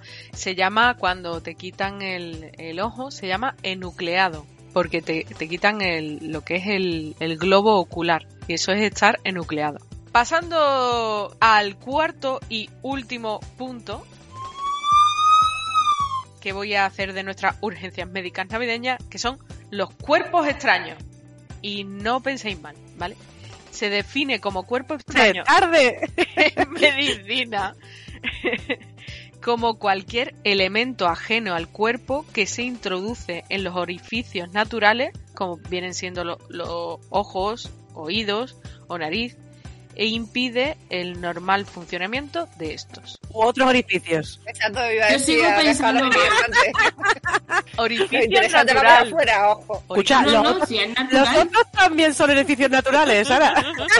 Bueno, pues sí, son orificios naturales, pero no lo voy a hacer en, en antena. Es que hay muchos datos registrados de eso. Sí, sí, Vale. sí, sí. Pues eso es un cuerpo extraño. Así que, definido cuerpo extraño, resulta que con la ingesta de cuerpos extraños hay un montón de urgencias. Sobre todo urgencias pediátricas, que son las más frecuentes en Navidad, pero de calle, ¿eh? Y sí, nos referimos a los niños y las niñas, especialmente los menores de dos años. Piezas pequeñas de juguetes. Sí, el árbol de Navidad es un reclamo. Tengo una Yo pregunta, estaba Sara. pensando en el roscón de reyes. Sí, esto ¿Hay mucha urgencia de alguien que se haya comido el regalo del rosco reyes? Yo he pensado también la Pues. No tengo constancia de las estadísticas, pero sí lo hay. Porque, a Ah, ver, vale, vale. yo os doy los datos, ¿vale? Os doy datos así en general. El, el que más datos ha recopilado de un sistema de vigilancia fue, fue, han sido los estadounidenses, ¿vale? Se puede extrapolar también a Europa, pero el ser humano es ser humano, ¿eh? Esto es así. Y durante 18 años han estado recopilando datos sobre este tema navideño y 22.200 pacientes pediátricos fueron atendidos en el departamento de urgencia por decoraciones navideñas. Hola. Tienes toda mi atención. Solo Perdona. con eso, solo con- sí, tenían su propia etiqueta, 22.200 personas. A ver, de, de aquí aprendemos o vigiláis a los niños o ponéis los árboles y decoraciones fuera de su alcance, por favor. Es, es como decir, Señores, adoptad gatos. Los Pero gatos olvídate. árboles de Navidad. olvídate, tener gato y, y árbol de Navidad son incompatibles. No Eso puede me estaba pensando yo. Digo yo, si quieres decoración, un gato, no. No, claro, no, no, por eso si adopta un gato, no tienes la decoración navideña, no tienes mm, Peligro para el niño. penetración de cuerpo Tiene mucha extraño. fe, tiene mucha fe en la responsabilidad de la gente. Sí, Yo me veo más bien gato, árbol, gato tira mm, objetos de árbol, niño se come objetos del suelo. Exacto. Yo creo que lo más lógico es ponerlo en alto. Sí, Sí. sí, Pero claro, con el niño todavía, ¿sabes? Porque además la estadística eh, más alta, el pico más alto de, la estadística son con menores de dos años, porque están en la, etapa, en la etapa, hay una etapa eh, del desarrollo que se llama la, etapa oral. Y los niños para entender las texturas y, y qué es lo, el mundo que les rodea, se lo llevan a la boca. Todo. Todo se lo llevan a la boca. ¿Vale? Y como sea pequeño, se, se tragan, se lo tragan y ala, venga, vámonos a urgencia, que es muy bonito en Navidad. Los hay también que se lo meten por la nariz. Sí, ya te digo, orificios naturales, ojo, oído, nariz, etcétera, etcétera. Hay veces que no podemos evitar que los niños hagan cosas. ¿Vale? Sí, sí, son muy rápidos, ¿eh? Sí. Mm, a mí me tuvieron que llevarme al otorrino laringólogo. Y no voy a contar por qué. Está justificando a sí misma. No voy a contar por qué, pero hay veces que no se puede evitar las cosas porque los niños son muy rápidos, se pueden esconder en un sitio mientras los ve y hacen cosas. Pero tú por eso recomiendas que lo pongan en alto, ¿no? Por experiencia personal. Sí, sí.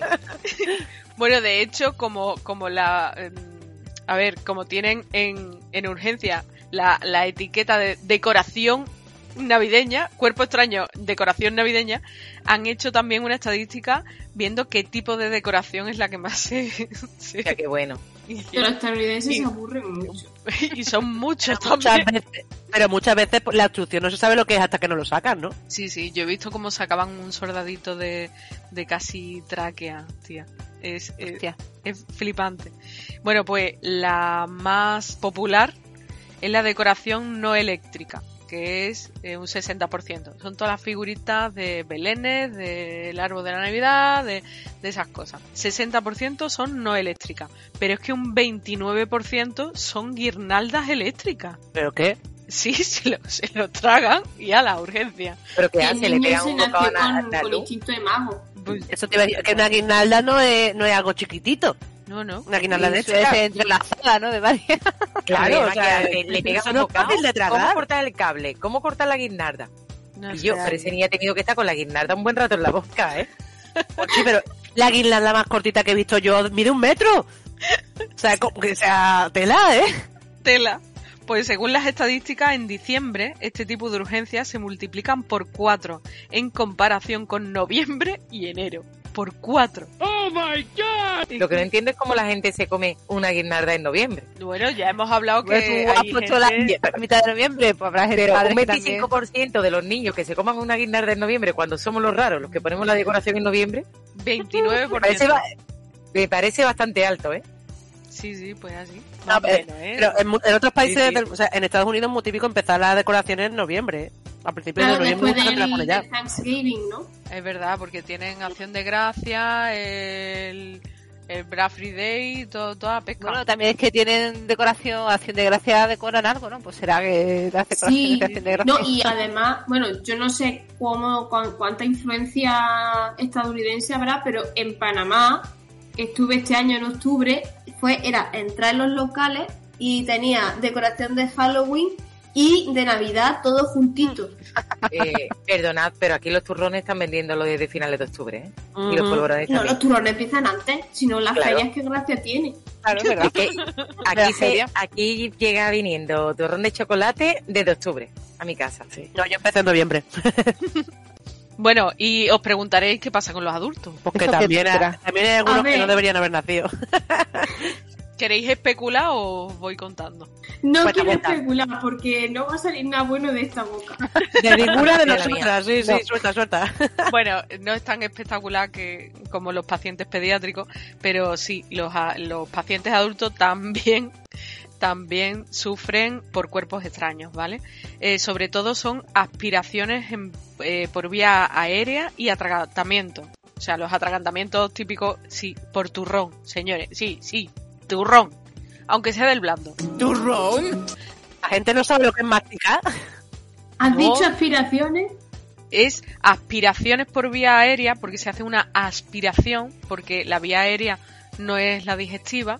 Tenemos muy cerca la vía aérea de la vía digestiva. De, de hecho, Sí, sí, hay sí, una sí, sí. parte que Es es lo la... típico que llamamos de que se te ha ido para todos lados, ¿no? Esa, esa es la Ah, vale, expresión, exactamente eso. ¿Vale? Pero, Entonces pero las aspiraciones por vía aérea se producen de la misma, o sea, quiero decir, ¿has respirado algo y se te, ha- se te ha metido o es que ha- se te ha ido para arriba? Se te ha ido Se por lo típico que se te va un trozo por otro lado. Entonces, de manera accidental va a la laringe, después se va a la tráquea y de ahí a los bronquios. Y te aseguro que terminas asfixiándote y, y puede ser letal.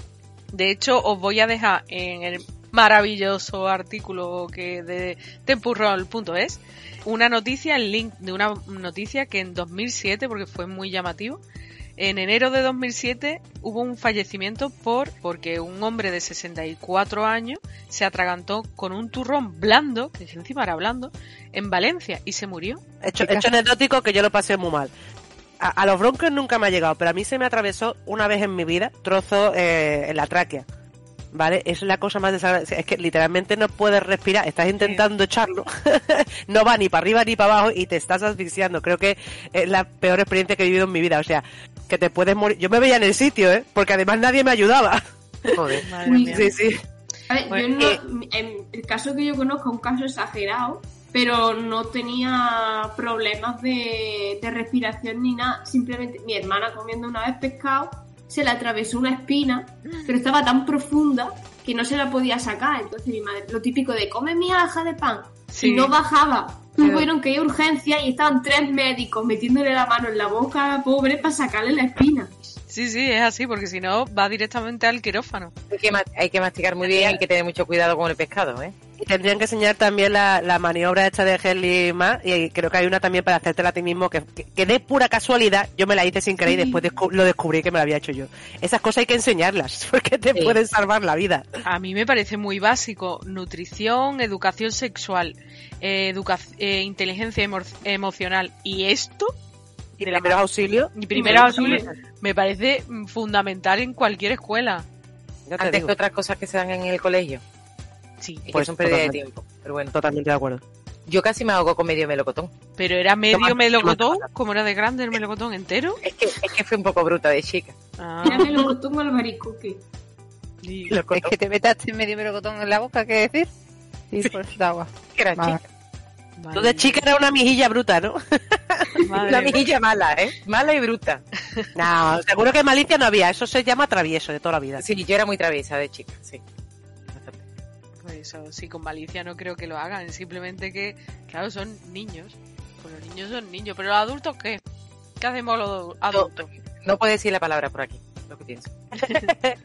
A ver, es que los llamamos adultos porque eh, han cumplido la mayoría de edad legal, pero es que Porque muchos de ellos antropológicamente se les considera, antropológicamente se les considera de, la- de una edad adulta.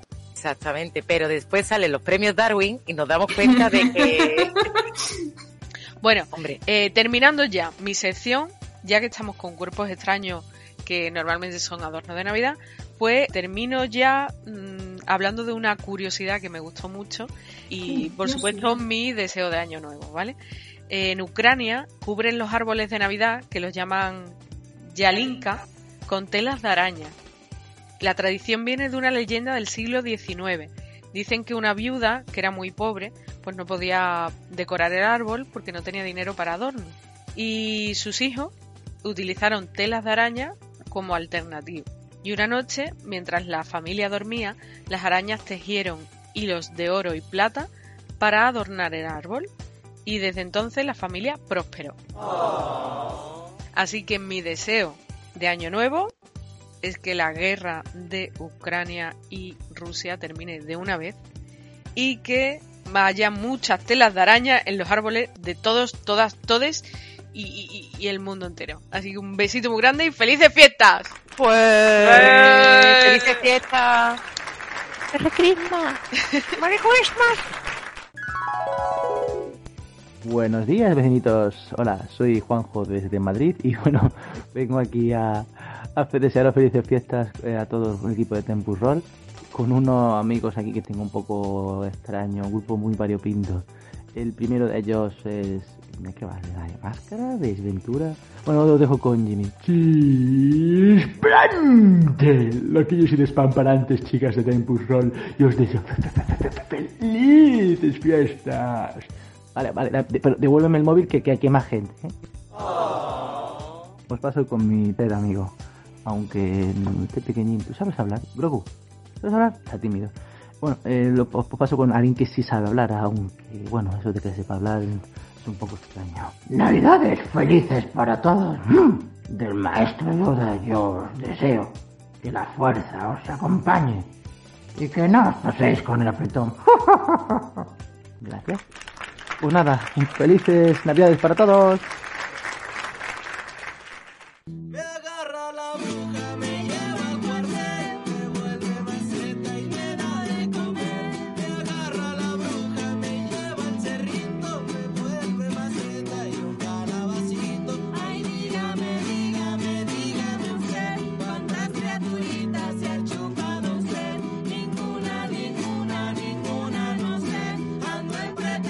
de chuparme a usted.